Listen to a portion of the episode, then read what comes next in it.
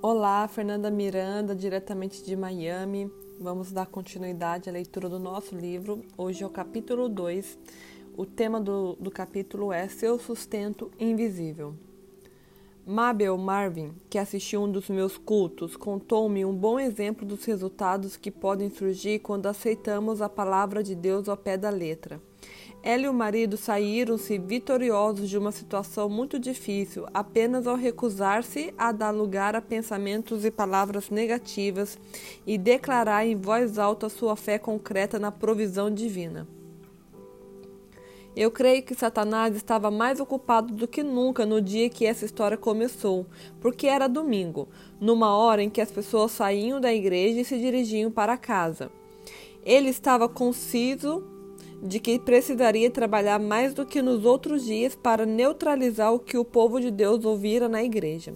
Talvez ele estivesse observando a situação de Mabel com júbilo, mas planejou mal, pois Mabel conhecia o poder da palavra emitida quando usada de acordo com os princípios de Deus. A seguir, o relato de Mabel sobre a situação.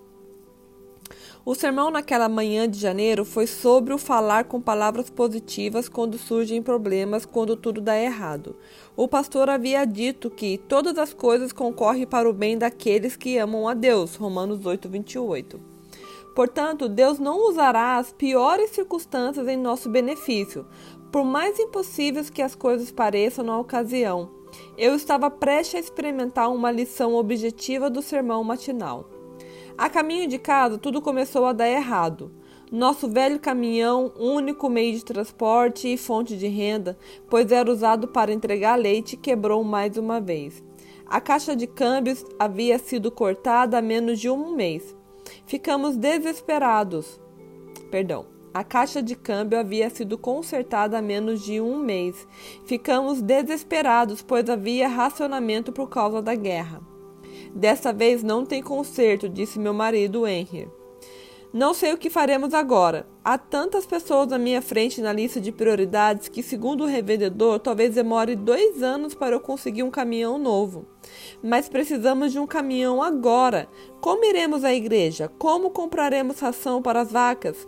Como entregaremos leite ou faremos compras? Estou saturado disso tudo.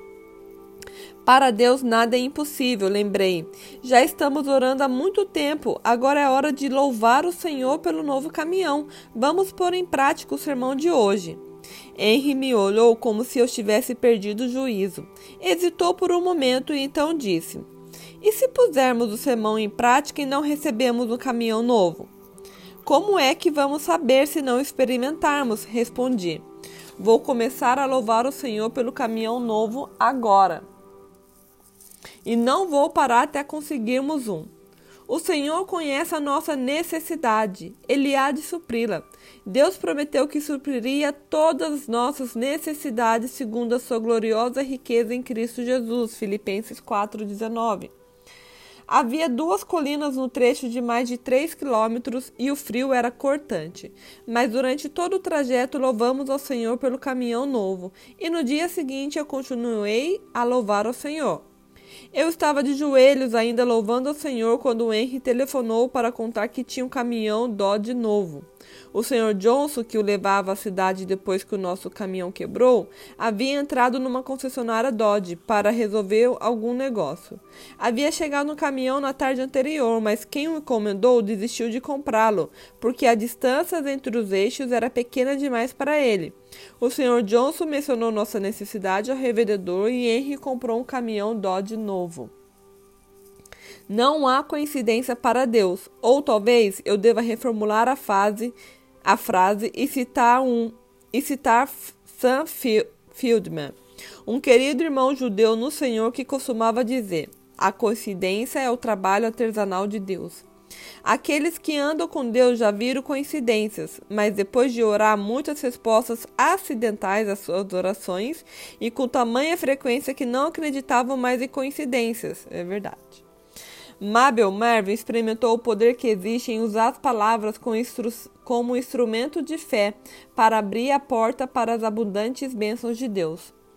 Ele aprendeu, ela aprendeu que Deus era seu sustento invisível. Como aprender a tornar Deus o seu sustento invisível? É simples, basta seguir as instruções. Se você quiser aprender como se constrói uma lareira, basta comprar um manual que ensina a fazê-lo. Se quiser aprender a fazer uma torta, basta consultar um livro de receitas. Se você quiser saber como Deus provê sua necessidade, basta consultar seu manual de instrução. Segundo a revista Seleções, o grande inventor Buckminster Fuller certa vez declarou que o problema da espaçonave Terra era não ter manual de instruções. Ele estava errado. A espaçonave Terra tem um manual de instruções, e esse manual é a Bíblia. No que tange a mim e a, no que tange a você e a mim, o manual do fabricante que nos ensina a operar a espaçonave Terra e seus habitantes e também nos diz como transmitir nossos pedidos de assistência técnica ao fabricante.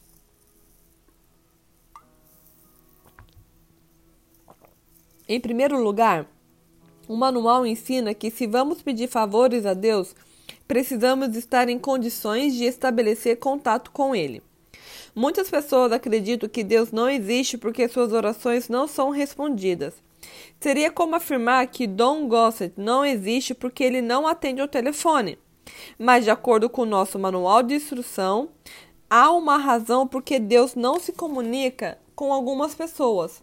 Mas as nossas iniquidades fazem divisão entre vós e o vosso Deus, e os vossos pecados encobrem o seu rosto de vós, para que não vos ouças. Isaías 59, 2. Deus não está morto, apenas não está ouvindo. Como Deus pode não, como Deus pode nos ouvir? O manual também abrange esse aspecto. Em primeiro lugar, não deveríamos nos surpreender por Deus não nos ouvir, pois o manual revela que todos pecaram. Romanos 3, 23. Portanto, se temos problemas para entrar em contato com Deus, precisamos pedir-lhe que nos perdoe, que apague os nossos pecados. Ele pode perdoar os nossos pecados porque Jesus Cristo, seu Filho, assumiu a nossa culpa. O Senhor fez cair sobre ele a iniquidade de todos nós. Isaías 53, 6. Jesus assumiu a culpa do mundo inteiro, mas para nos beneficiarmos desse fato, a Bíblia ensina que precisamos tomar determinadas atitudes. Arrependei-vos, pois, e convertei-vos para que sejam apagados os vossos pecados. Atos 3,19. Arrepender-se é decidir viver segundo a vontade de Deus, pedir-lhe perdão pelos pecados cometidos e ainda e se ainda não o fizermos, pedir a Jesus Cristo para entrar em nosso coração e em nossa vida. Apocalipse 3:20. Se já demos esses passos tão simples, o sangue de Jesus Cristo, seu Filho, nos purifica de todo pecado.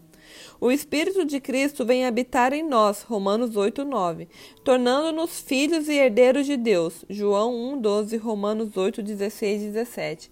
E então clamará e o Senhor te responderás, gritarás e ele dirá, eis-me aqui, Isaías 58, 9. O homem mediano, caso pense, caso pense em Deus, é provável que pense nele como pai. Mas será que Deus pensa nesse homem como seu filho? Só se ele já se colocou sobre o senhorio de Jesus Cristo ao arrepender-se e aceitar Jesus como Senhor e Salvador. Todo indivíduo que aceita Jesus é filho de Deus. As pessoas não conhecem a Deus ou que o conhecem há pouco tempo surpreendem-se ao saber que Deus inventou a burocracia. Contudo, a burocracia de Deus não gera confusão. No momento em que você aceita Jesus, seu nome é oficialmente registrado no céu como filho adotivo de Deus, numa central de registro chamada Livro da Vida do Cordeiro. Então, segundo Deus, você passa a ter o direito legal de declarar-se filho e herdeiro de Deus e pode reivindicar com todos os direitos e privilégios desfrutados por Jesus Cristo, o único Filho de Deus por nascimento. Você é co-herdeiro com Jesus Cristo e pode participar de todos os privilégios. Por isso, há poder em suas palavras. Quando é adotado por Deus, você tem diante de si uma vida completamente nova, uma vida eterna conduzida de acordo com regras totalmente diferentes das regras que você seguia até então. Antes, você fazia tudo de acordo com as leis da natureza. Agora, embora ainda possa viver de acordo com as leis naturais, você tem outro conjunto de leis à sua disposição. Como filho de Deus, você tem direito de viver de acordo com as leis sobrenaturais. Ken Copeland, em um dos seus livros, deu um exemplo muito bom de como as leis sobrenaturais de Deus podem, às vezes, infringir suas leis naturais. Ken é piloto e atende muito e entende muito de aviões. Ele observou que os aviões parecem desobedecer à lei da gravidade. Contudo, na realidade, os aviões funcionam de acordo com a lei da força de sustentação, outra lei natural que simplesmente transcende os problemas apresentados pela lei da gravidade. Da mesma maneira, as leis sobrenaturais de Deus transcendem as leis naturais. Da, de uma forma conhecida apenas por Deus, seus filhos só precisam falar e crer, e aquilo que falam se, realiza, se realizará. Louvado seja Deus! Não precisamos saber como isso funciona. Você não precisa saber como a força de sustentação transcende a gravidade para viajar de avião. E nem precisa saber como as coisas que você diz e crê vão acontecer. Bastam que aconteçam. Exatamente como os filhos naturais do mundo precisam aprender a andar sem serem derrubados pela lei da gravidade, os filhos sobrenaturais de Deus também precisam aprender como funcionam as leis sobrenaturais, sem que sejam derrubadas pelas leis naturais. Aprender a andar no espírito leva tempo, exatamente como leva tempo aprender a andar na carne, mas o esforço vale a pena. Agradar a Deus pois sempre faço o que lhe agrada. João 8:29. Essa é a força motivadora da minha vida cristã, viver para agradar ao Pai, fazer sempre as coisas que lhe dão prazer. E qualquer coisa que lhe pedimos dele a recebemos, porque guardamos os seus mandamentos e fazemos o que lhe é agradável. 1 João 3:22. As respostas das orações estão condicionadas a fazer o que agrada a Deus. Se minhas orações não têm sido respondidas, preciso agradá-lo mais, pois sei que seus olhos estão sempre sobre mim. Alcançou o testemunho de que agradara a Deus. Hebreus 11, 5. Esse é o desejo do meu coração, minha ousadia, minha ousada ambição, receber igual testemunho de que agrado a Deus com minha vida, com meu tempo, com os meus talentos, com meu dinheiro, com tudo que tenho. Sem fé é impossível agradar a Deus. Hebreus 11, 6. Como só é possível agradar a Deus pela fé, viverei com ousadia pela fé. Como? Vivendo pela fé no Filho de Deus. Gálatas 2:20. A palavra está junto de ti. É está na tua boca e no teu coração, isto é, a palavra da fé que pregamos. Romanos 10, 8. A fé vem pelo ouvir e ouvir a palavra de Deus. Romanos 10, 17.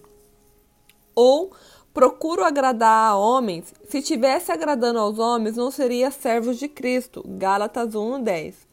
Como cristão verdadeiro, busca acima de tudo agradar ao meu Senhor.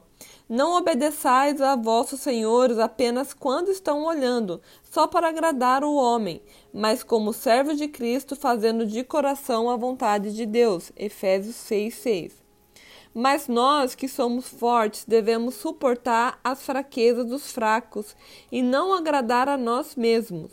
Portanto, cada um de nós agrade ao seu próximo no que é bom para edificação, pois também Cristo não agradou a si mesmo. Romanos 15, 1, 3.